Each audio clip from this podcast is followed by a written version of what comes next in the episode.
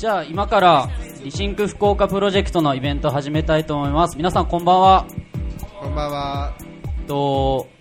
僕の名前から言うと松口と言います、えっと、まだ大学生なんでちょっとめっちゃ緊張してるんですけど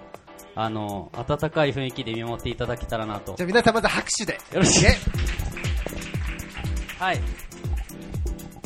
で、あの今回のリシンク福岡プロジェクトの説明から先にさせていただこうかなと思うんですけど、えーリシンク福岡プロジェクトっていうのは、あの福岡の面白い人たちとか企業さんとかが集まって何か新しいことをしよう新しいことを生み出せたらなっていう風な、えっと、プロジェクトになってます。で、えっと、今までもいろんなイベントを開催させてさせていただいて、えっと、僕らも先月第1回目をして今回2回目っていう形になります。でも僕も福岡大好きなんですけど、まあ、そういった方々はみんな集まっていただけたらいいなっていうイベントになってます。なので今後もあの皆さん来ていただけたらなというふうに思ってます。今ですね、毎週、これだこの回だけ火曜日なんですけど、毎週水曜日に、あのー、あれなんだ、明治通り、昭和通り、明治通り。明治通りの、えーリシンクブックスって本屋さんがあるんですけど、そこでやってます。あのー先週、先週だっけあれ？先週はなんかあのコーヒーかけるテクノロジーっていうテーマでバリスタチャンピオンあの岩瀬さんレックコーヒーのあのあの方この前世界で第2位になったんですけども彼とあの元ヤフーの CTO のテクノロジーのあの日本で一番すごい人を掛け合わせてコーヒーかけるテクノロジーっていうテーマでやったりとかしましたねはいはい。あの、さっき月1で僕ら担当してるって言ったんですけど、今あの、才能っていう会社で、毎週、あ、毎月の第2火曜日にこのイベントをさせてもらってます。なので来月も第2火曜日にこれをするんですけど、まあ、才能がどういう会社なのかっていうと、今あの、福岡市の起業家の方を支援したりだったり、まあ、そういうプロモーションのイベントをしたりとか、あと場所の運営をしようって言ってるような会社になります。で、僕今大学を休学して、あの、ここにジョインさせてもらって活動している形です。なんで休学したんですか？えー、ちょっとこれ話すとめっちゃ長くなるんで、あれなんですけど、なんか、一応、休学のテーマが2つあって、あの、福岡で面白いことしたいなっていうのと、福岡発信で面白いことしたいなっていうのと、あと、学生をもっと社会に巻き込みたいみたいなテーマで今やってて、まあ、こう、あの、今日のイベントも実はあの、学生が結構20人ぐらい来てるんですけど、まあ、あの、こういった形で学生をどんどん巻き込んでいきたいなっていうところで休学してます。はい。ただ、えっと、まあ、今日の、えっと、じゃあ最初にゲストの方を紹介したいと思うんですけども、ネクストウィーケンドの村上萌さんと、あと今福岡を拠点に活動しているインスタグラマーのりょうむさんという方をお呼びしてますので、お二人にまず簡単に自己紹介、あ、萌さんから。はいはい。福岡の皆さんこんばんは。こんばんはこんばんは。雨の中ありがとうございます。えっと、ネクストウィークエンドってあの今ご紹介いただいた、あの、会社名は株式会社ガルテンっていうんですけど、あの、まあ、ネクストウィークエンド直訳すると次の週末っていう、まあ、ことになるんですけど、あ、持っていただいてありがとうございます。僕あの今日買ってきました。あの国体道路のスタスタヤとスタバスターバックスが一緒になってるところに、あのめっちゃ大々的に置いてあるんで、あ、本当ですか？はい。ありがとうございよかます。ったら買ってください。ありがとうございますもうサインしてもらったのいや、あの、後でしてもらいます。あ。の、あそこにも入り口のところにも何冊かあのサンプルで置かせていただいたんですけど、まああの次の週末にまあやりたいこととかそういうことをあの提案してます。で、あのまあやりたいことだけ提案すると情報誌になっちゃうんですけど、っていうよりもあのいつかって思ってることっていつかって言ってるうちはずっとこう人事だけど、じゃあ実際にやり方調べたり、こう誰か誘ってみたり、夢を予定に変えると意外と次の週末にできることって多いよねっていうまあ提案を実は込めていて、でまああのちっちゃな野心を持っていると、それを次々とこう週末に叶えていくと意外と人生って楽しくなるんじゃないのかなっていうような、まあ、あの提案をしてます。であのこの雑誌は年に2回春夏と秋冬出してるんですけどそれ以外はあのウェブサイトを常にやあの更新してたりとか、えー毎月のテーマがあってそれに紐づいてあのイベントを開催したりしてます。で今私自身は札幌に住んで、えー、と会社が東京にあって6割ぐらい月の6割ぐらいが札幌にあの夫と住んでいてで会社は東京にあのまあ出張しに行くっていう感じで今日は、えーちょうど東京から来ましたただ3年前まであの神戸に住んでて夫の仕事の関係でその時結構福岡にはあの来ていたので今日はあのちょっとただいまみたいな気持ちであの楽しくあのご一緒できたらと思いますよろしくお願いしますよろしくお願いします。こんばんは。えっ、と、まあ、こういう場にちょっと出させてもらうの大変恐縮なんですけど、えっとまあ、福岡であの、まあ、写真を撮ってるというか、まあ普段は糸島の方でケーキ屋をしてるんですけど、ねはい、あの糸島でケーキ屋をしてて、まああのまあ、自分の中のこう、まあ、クリエイティブな部分とかそういうのをまあ写真という形で、まあ、福岡をテーマに、まあ、あのインスタグラムにポストしてます。で、まあ、あの萌えさんみたいにそんなすごい活動はしてないんですけど、まあ、あの福岡をですね、まあ、写真っていうのを通して盛り上げていけたらなと思うのであのよろしくお願いします。よろしくお願いします。ケーキ屋さんいつからいつからやってるんですか？えっと5年前ぐらいに、まあ、あの作ってはないんですけど販売の方であのやってます、はい、ケーキ似合いますね。ありがとうございます。大好きです。お店の中に男性一人、男性一人です。はい糸島の方でやられてるんで、ぜひ後で聞いてもらえたらなって思うんですけど、あとあのーまあ、ビンちゃんことくしさんと、僕があの司会というかモデレーターを務めさせていただきます。じゃあ、ビンちゃんから。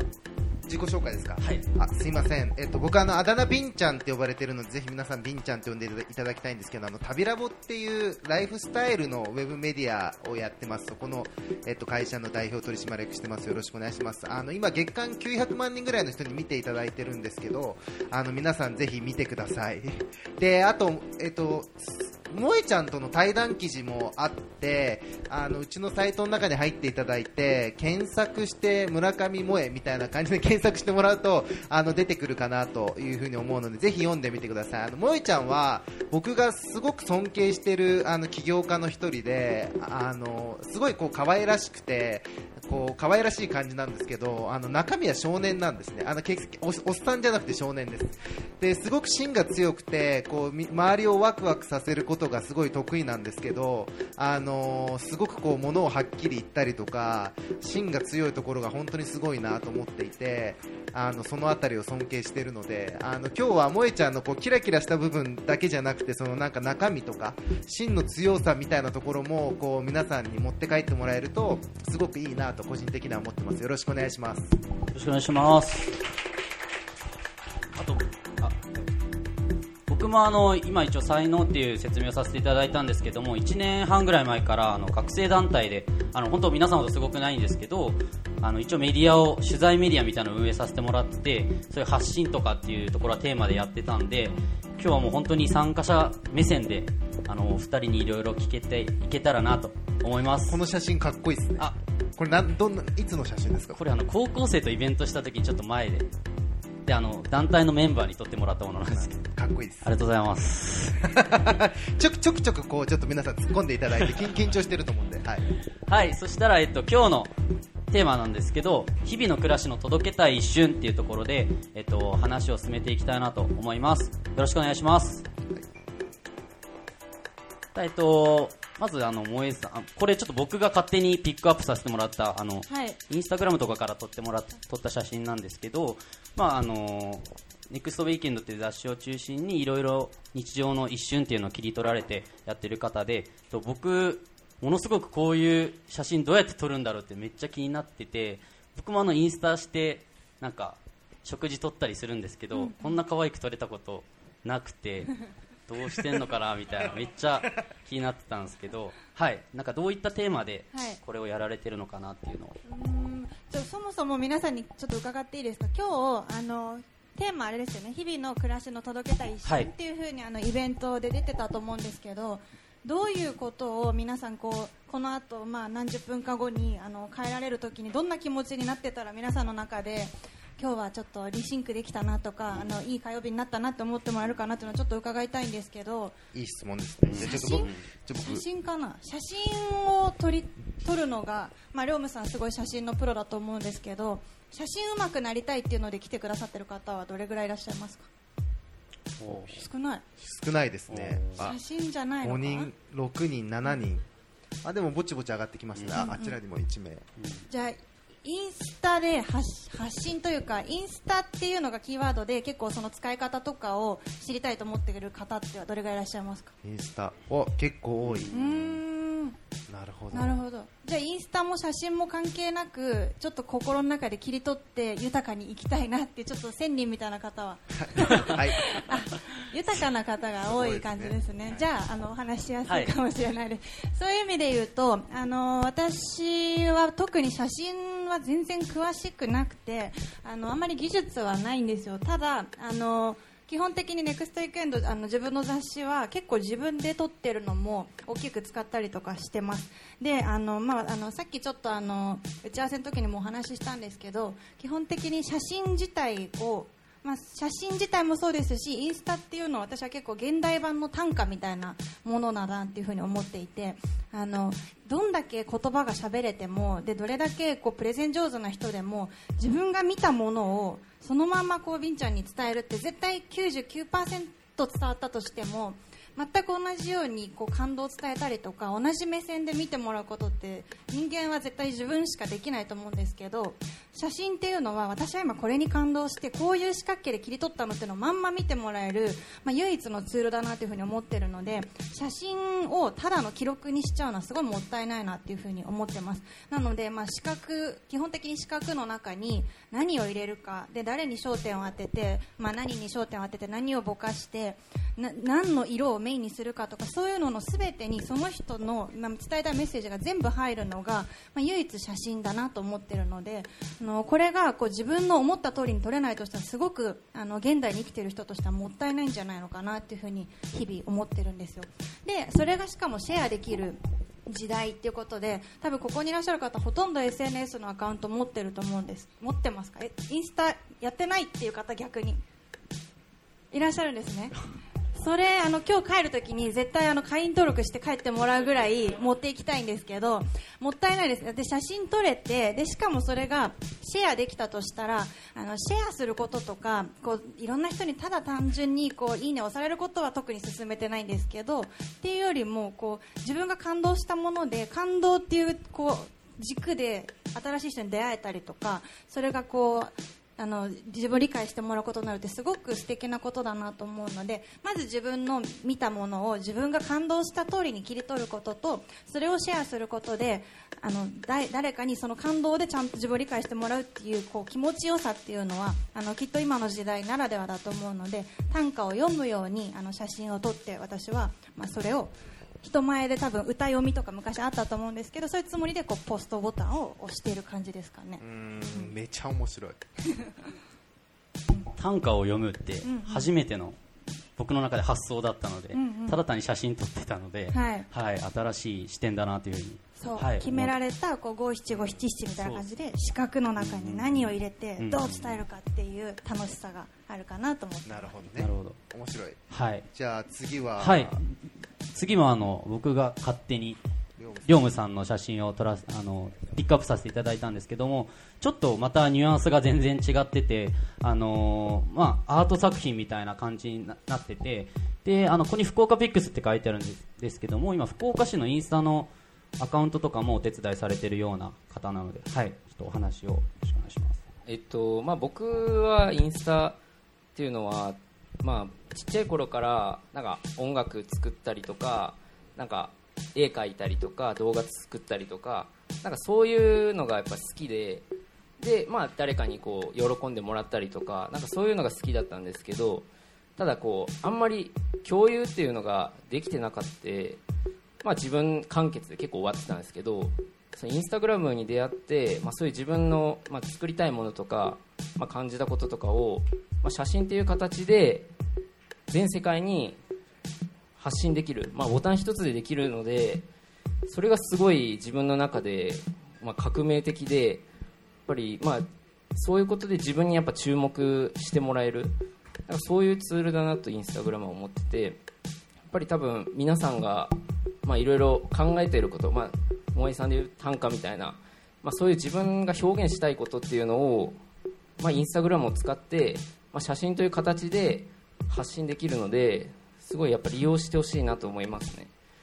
ちなみにあの海外って出たんですけどフォロワーで何割ぐらいが海外の方なんですか？どれぐらいですかね？ちょっと調べたことないんですけど、まあ、海外の方も結構多いですね、なんかインスタってそういう海外の方もみあの見てくれるようなツールかなと思うんですけど。そうですね。僕もあの、まあ、インスタグラムに福岡の写真を上げてて、まあ、海外の、まあ、あるシンガポールの女の子から、まあ、メッセージが来て今度福岡行くからあの面白いお店リストアップしてよみたいな感じで言われてで、まあ、なんか自分でリストアップしてで、めっちゃいい人。なんか、ね、そうやって声かけてくれるのはすごい嬉しくて、でなんか自分あで時間があったらちょっと会おうかなって思ってで会って、まあ、焼き鳥を食べてで、まあ、それで終わったんですけどその後にまた何ヶ月後かに家族で来るからまた案内してよみたいな感じで言われて、でまあ、あの彼彼女と彼女の妹と彼女のお母さん3人を車に乗せて糸島をドライブするっていうのをしたんですけどでその後にあのじゃあ僕ちょっと、まあ、昨年結婚したんですけど、まあ、あの新婚旅行シンガポール来いよみたいな言われてあじゃあもうシンガポール行くかと思ってシンガポール行ってでシンガポールで会ってまた現地を案内してもらったりとか、えなんかそういう、まあ、写真だけじゃなくてコミュニティも作れるというかそれがすごい面白いなと思いましたね、はい。はいありがとうございます。ただあのー今日3つのテーマで話していこうかなと思うんですけども早速1つ目にいきたいと思いますと1つ目が一瞬の切り取り方についてなんですけども、まあ、お二人が今みたいに日常の風景だったりとかをの一瞬を切り取って、まあ、萌さんの言葉で言うならタンクの単価すいません。なんて言った？タンタンクって単価みたいにあの表現してるっていうところなんですけど、まあ、お二人がどういったその一瞬の切り取りをしてるのかっていうのをどういった視点でやってるのかとか、まあ、さっきもちょっと話してもらったんですけどどういうテーマでやってるのかみたいなのをあのお話できたらなって思うんですけどじゃあ萌えさんからいいですか、うん。切り取り方のテはいーマ、はいまあでも本当にあの誰かにこれはいいねって押されるぞっていう気持ちがあると多分それって結構歪んだ感じになっちゃうのでそこは本当素直に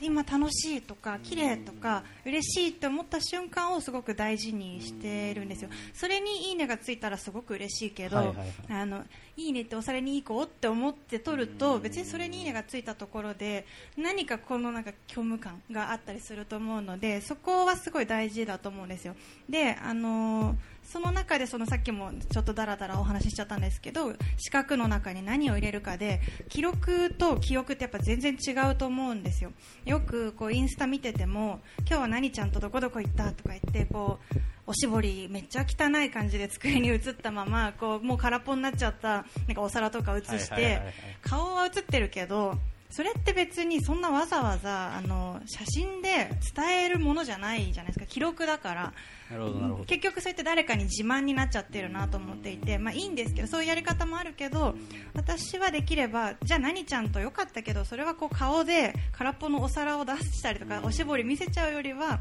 なんでその何ちゃんとこの久々に会って楽しかったかっていう自分の目線の方が、まあ、載せたいなっていうふうに思うのでなるほどなるほど。はいし視点？自分自分の視点っていうのはすごく大事にしてますね。自分がもう楽しいと思う瞬間をもう切り取ってる、素直に。そうそうですね。だからい大体シーンって何でもこういつどこで誰と何をなんでどうやってっていうこう中学生で習う 5W1H があるじゃないですか。それが必ず感動した瞬間って絶対ストーリーであると思うからそれを四角形の中にこう撮ろうとするんですよ。そうするとこう写真1枚撮って終わりってことってりょうむさん何枚か撮られますよね？1枚1個の作品作られるときに。そうですね。何枚か撮って。撮れますよね、はい。やっぱりその感動を伝えるためにはあこれ素敵と思って撮ったけどんこれだと、えっと、本当に素敵だと思った。あそうだこの背景は余計な情報だなとかまあいろいろ自分の中で研ぎ澄まされてこれだと思う瞬間が絶対あると思うんですけど適当にこうあの、まあ、記録記録って思っちゃってる人って結構もうブレててもよかったりとかしてそこはすごく大事にしたいなってなる思ってます。ほどなるほどなるほど。りょうむさんどう思われます、そうですね、はい。僕もやっぱり自分が面白いと思ったこととか自分がなんかこう表現したいなと思ったことをまず前提に写真に上げてるので本当に、まあ、いいねをもらおうとか、まあ、そういうことよりも、まあ、自分をフォローしてくれる人が、まあ、楽しむとかなんかやっぱフォローしてるっていうことはその人の作品を見たいということなのでなんかそういうのも考えながらあのー写真を撮ってあげてますね。でもあれですね、あの今、承認、まあ、承認欲求って言葉がいいのかわからないけど、やっぱみんないいね欲しいじゃないですか。いや僕も欲しいです。め欲しい。よね、多分ね、はい。でもいいねが欲しい、みんな多分そうだと思うんですよ。でもそれをこう乗り越えるというか、こう超越して、じゃあそもそも自分が大事にしている視点とかストーリーとか暮らしって何かみたいなことをもっと突き詰めなきゃいけないよねっていう話だと思うんでなるほすけど、どなるほど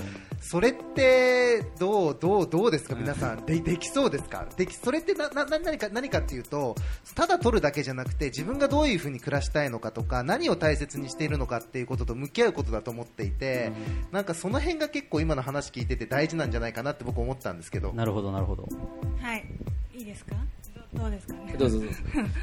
いやでもあの確かにみんちゃん言う通りであの何を承認されるかっていうのが結構大事だなって思うんですよ。こうあの例えばよ今こう嘘ついちゃって嘘ついちゃって塗り重ねてついてついてついてもう違う自分になっちゃってそれがこう本当に嘘だった場合とかってそれでそう思われちゃうのってすごい辛いと思うんですよ。本当は私この人じゃないのにとか、まあ、もちろんそれがあのいい背伸びの時はいいんですけどじゃあ詐称みたいなこととかも実際あったりする話でその自分がこうありたい自分と本来、まあ、みんなが思ってる自分っていうのが違うところで評価されちゃったりするとそれってやっぱりすごく自分が辛くなっちゃうからそういう意味で言うと何をどんな自分を承認されるかっていうその対象がすごく大事でただそのためには最初からじゃあさっきあの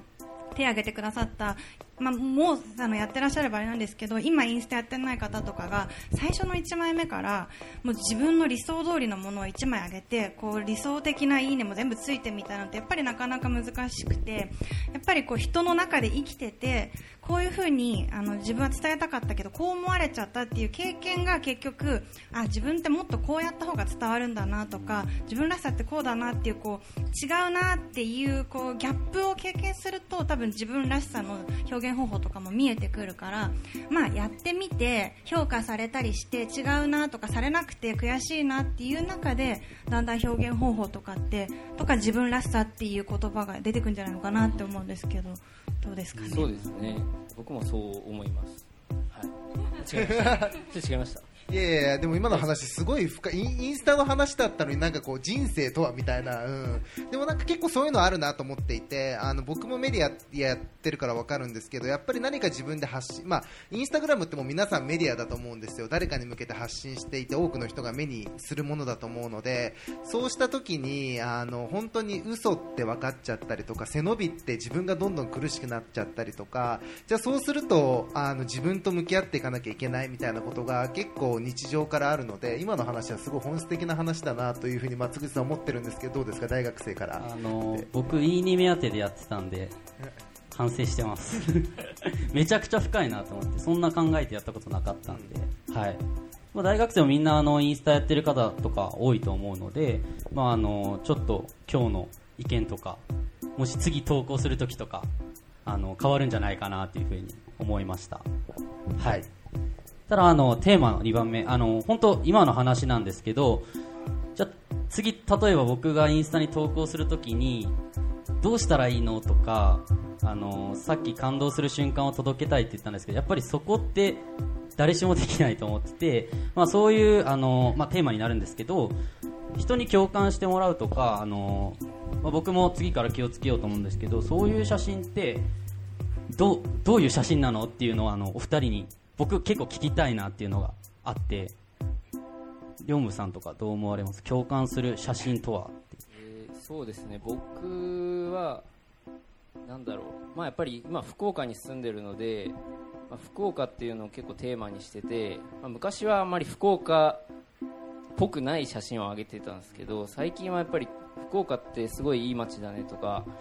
ぱり自分が住んでて思うのでそういうのを結構発信してるつもりなんですけど、まあ、そういうところが共感っていうのを、まあ、生んでくれるのかなとは思いますね。なんか実際に撮るときとかにこう気をつけてることだったりとかありますか？そうですね、まあ、構図とかは結構気にする、まあ、そういうテクニックの話なんですけど、まあ、は気にしますしあとは、まあ、誰でも分かりやすい写真というか、まあ、なんかここただのぐちゃぐちゃなのというよりはやっぱりシンプルでなんかもうそのこっちの思いが伝わる写真を心がけてますね、例えばあの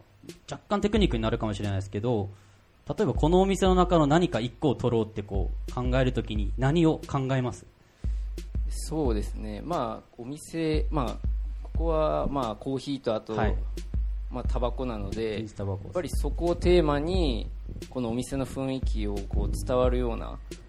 写真を撮ろうかなと思います。はい。なるほどなるほど。萌えさんは共感する写真とは、まあ、今の龍務さんの話を踏まえてどう思いますか、共感ね共感ってまあいろんな意味があると思うんですけど結構私あのそんなんて言ったらいいんですかねこう誰も嫌な気持ちにさせたくないっていうふうにすごく思っててあのインスタってフォローしてくれてる人が結局自分のフォロワーさんにいるわけじゃないですか。でもちろん友達だけがフォローしてるような鍵アカウントとかだったら、まあ、それはあの情報共有とかっていう考えでもいいと思うんですけど基本フォローしてくれてる人がいるってことはその人のこうスマホの画面一面にタイムラインで出ると一面をジャックしちゃうってことを考えるとあまりにも汚い写真とかってその人に悪いなっていうふうにも思いますしこう開いてよかったなっていうふうには思ってもらいたいなっていうのはすごく思ってるのであのそこは前提にあります。で、まあ、共感だけを考えてるわけじゃないですけど嫌な気持ちにさせたくないっていうのがあるとけなんかあまり自慢とかって結局嫌な気持ちになっちゃったりとはい。かすると思うんですよ、でもちろんあの同じ場所にいて同じ被写体を撮っててもその切り取り方とキャプションの付け方であーなんかこういう暮らしいいなって思う場合もあればなんでこの人これ自慢ばっかするんだろうって思う場合もあると思うので、まあ、そこをこうどういうふうに相手がこう感じたらいいかっていうところは常に考えてるっていうところありますね。うん。常にこう見てくれてる人のことを考えてうん投稿してるみまあ、たいな、投稿するからには、うん。うん。あとインスタと、まあ、フェイスブックとツイッターとかが結構、まあ、主流の SNS だと思うんですけどインスタが私はまあ一番バラン心地がいいなと思っていてその理由があのさっきリョムさんおっしゃったコミュニティが一番作りやすいと思ってるんですよ。っていうのもあのフェイスブックってギリギリだらけじゃないですかこう名刺交換した人全員がいたりとか会社の上司がいたりとかもう茶番みたいな感じの、まあ、ちょっと疲れるで結局こうもう社会そのものみたいになっちゃってるからあの友達とかもう友達って何みたいな状態であのフォローしたいとかそういう純粋な気持ちよりはもうしょうあの申請来たから承認しちゃったっていう人がたくさんいると思っててでそこに 違う？そうだよね、まあ、あのそこに投稿するってことはとか出てくるタイムラインって本当に見たいものってよりはあー部長こんなことしてるなみたいな、まあ、私部長いないかわかんないですけどこう見たくないものとかもある可能性があるなと思っていて。でその反面ツイッターってこう自分が興味ある人だけをフォローすればいいからいいんですけどであのツイッターになくてフェイスブックにあるものは掲示板要素だと思うんですよであのツイッターはカリスマならいいと思っていてこう一人がこうツイートしてその人に対してこうリプライがバーってくると一人の人は楽しいけどせっかくじゃ例えば今日もそうですけどこう火曜日の雨降ってる福岡で皆さんお忙しい中来てくださった方には何かしら共通のキーワードだったりとか興味のアンテナがあると思うんですよ。でツイッターだとそういう人たちが出会えないなと思っててあのじゃあ一人の人にリプライしたけど他にリプライした人とその人がリプライリプライ同士が出会う確率ってなかなかこう気づかないけど Facebook ってじゃあ一つの投稿に A さんがコメントしたら B さんがあこういう人がいるんだって A さんにメッセージを送ることができるじゃないですか。でそういうコミュニティ感が Facebook にはあって Twitter はそういうコミュニティがないだけどフォローリフォローの純粋な関係があるっていうどっちもなーっていうところにインスタはフォローリフォローの純粋なタイムラインをカスタマイズできる上にそこの一つの投稿にコメントで要はこう共感する人たち同士がそこで会話を繰り広げてるから自分が会いたい人にどんどん会えるんですよ。でさっき龍馬さんおっしゃったみたいに本当に私もインスタで出会った人とあの会うことめっちゃありますしあのかなりインスタで会った人ってあの今までお会いしたことなくてもタイムライン見てただけで大体この人こんな感じで分かったりとかするんですよ、ね、だから本当にちっちゃいコミュニティこれからの SNS の、まあ、もちろんインスタ今いろんなこう企業にに、ね、いろいろ使われたりとかしていろいろな、まあ、これから未来あると思うんですけど今のところ本当に一番心地よくてそのちっちゃいコミュニティを作っていくっていう方で考え方でいうとインスタはそういう意味でみんな心地よくてやってるんじゃないのかなっていうふうに思ってるんですよね。なんかその心地よさみたいなのも、りょうむさんも感じてるんですか？そうですね。やっぱりインスタでフォローしてる人は自分が純粋に見たい人しかフォローしてないのでやっぱりそういう、まあ、フィードが汚れないっていうとあれなんですけどやっぱり自分がやっぱり刺激を受ける写真しかフォローしてないので、まあ、そういう、まあ、邪魔なものはないですし、まあ、広告もないですし、まあ、ありますけどなんかあの Facebook みたいな感じではないのでやっぱりそういうところでは使いやすいですね。なるほど、なるほど。ちゃん僕最近もう、はい。あのいわゆる SNS 疲れってやつでして、はいはい。もう Facebook とか本当疲れんなと思ってるんですよね、もうなんかもうさっきも萌えちゃん言ってましたけど、もうもう僕結構と自分の投稿してなくて、ななんかもう、ああ、これ、なんかとりあえず押しとくかとか、はいはいはいはい。もうなんか自分がやってることとか言いたくないなみたいな感じなんですよ、そうそうそうそうそうそう。なんかそこでいいねをしているぐらいだったら飯食いに行こうよみたいな、なんかそういう結構リアルなコミュニケーションの方が大事だなとかって思ってたりとか、で一方でインスタは僕結構癒されに行ってて。こう自分が見たい世界とか美しいと思ってるものとかもうちょっとその本当に自分のありいたいコミュニティみたいなものを実現できるっていうのがやっぱりインスタの一番いいところだなと思っていてそこは僕すごく好きなとこなんですよだただ一方でさっき萌えちゃんが言ってるみたいに発信する側も結構責任が大きいなとインスタに関しては思っていて要は同じようにその同じことを求めてるわけじゃないですか。心地よさとか自分の美しさとか自分がいたいコミュニティの世界観とか。だからそういったものをちゃんと持ってあのそこに参加しないとさっき言ったみたいになんかこうタイムライン汚しちゃうとかなんか嫌な気持ちさせちゃうとか自慢になっちゃうとかっていう風になっちゃうなと思っていてなので同じ SNS だと言ってもなんか全然別物なんだよなっていうのを改めて2人の話聞いてなるほど、なるほどうん。インスタの話になってきたんですけど、あのーまあ、ぶっちゃけ多分参加者の方も思ってるかもしれないですけど、僕もインスタのアカウントそういう癒され、僕のアカウントで来て癒されてほしい人を増やしたいんですけど、で ですけど、なんか、例えば本当テクニックの話になるとしたら、こう、なんだろうな、おすすめのアプリとか、ちょっと本当超テクニックになっちゃうんですけど、もしかしたら多分みんな聞きたい人もいるかもしれないですけど、一個挙げるとしたらなんか、特にりょうむさんあります？なんか。そうですね。僕は結構やっぱエディットというかゴリゴリ加工しちゃう人なので、はいはいはいはい。まあ、スナップシードっていうアプリがスナップシード。はい、一応 Google がなんか買収してタダになったアプリでここれはなんか一つあるだけで結構いろんなことができるので、えー、例えばどんなことができるんですか？まあ、色色味を変えることもできますしフィルターもかけれますし、はいはいはいあとは歪みとかそういうのも調整できたりとかなんかこう建物とか撮った時にまっすぐなってないけどまっすぐにしたいとかはいはいはいはいはい正面から撮ったつもりだけどちょっとずれててなんかこう歪んでるなっていう時にもうそれをまっすぐにしてなるほどなるほど。フラットにしちゃうとかまあそういうことができますけどちなみに1枚の写真をこう上げるときにどんぐらい時間をかけるんですか？あーまあ大体うーんどれぐらいですかね。まあそれは加工する加段階で。工したときにしてあげるときまあその写真によりますけど、まあ、10分とか15分ぐらいは使うかもしれないですあーはい。なるほどなるほど。大井さんなんか。はいちょっと僕本当僕が聞きたいだけなんですけど。おすすめのはいアプリとかあれもばう。まあでも前は結構そこまで気にしてなかった時とかはあのスマホで撮ってそのまま上げてたけどあの今私もともとそのもうワンタッチでスマホに送れる一眼で必ず一眼で撮ったものしか上げてないんですよ。でそうするとこうあんまりあの私の場合は色加工ぐらいなので全然その中でできちゃうからあんまりアプリは使ってないんですよ。ただあのインスタのこうじゃあ例えばその人のアカウントをした時にあの一覧がバーってこうまあ、3枚かける何段みたいに出る画面あるじゃないですか、あれって結局すごいその人を表すなって思ってて自分の家ぐらい。じゃあ初めて彼の家行くとか彼女の家に行くってなったらあこの子ってこういうとこあるんだって見ただけで思っちゃうぐらいぱ家ってその人の特徴出るのと一緒で、まあ、インスタがその人の目線だとすれば、はいはい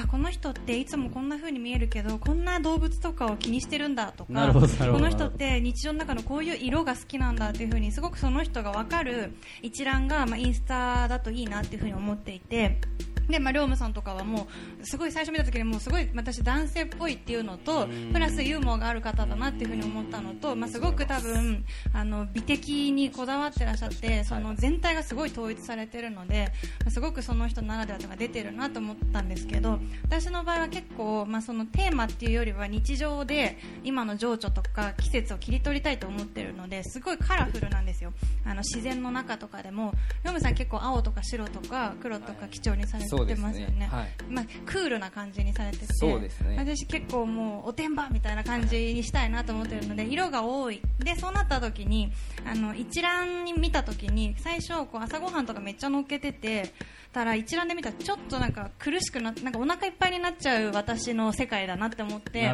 誰かがお腹いっぱいになっちゃったら嫌だなと思って今唯一使ってるアプリで言うとタイピックっていうあのタイピック。っていう写真の周りに白いフレームを入れられるんですけどそれを入れるようになったら私の写真二回りぐらい一人ちっちゃいんですけどスクエアの周りに白いフレームが入ってて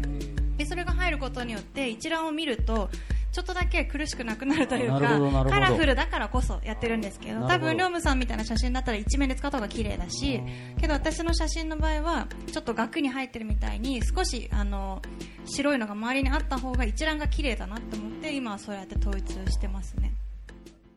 なるほど Love FM Podcast. ラブ f m のホームページではポッドキャストを配信中スマートフォンやオーディオプレイヤーを使えばいつでもどこでもラブ f m が楽しめますラブ FM.co.jp にアクセスしてくださいね Love FM Podcast.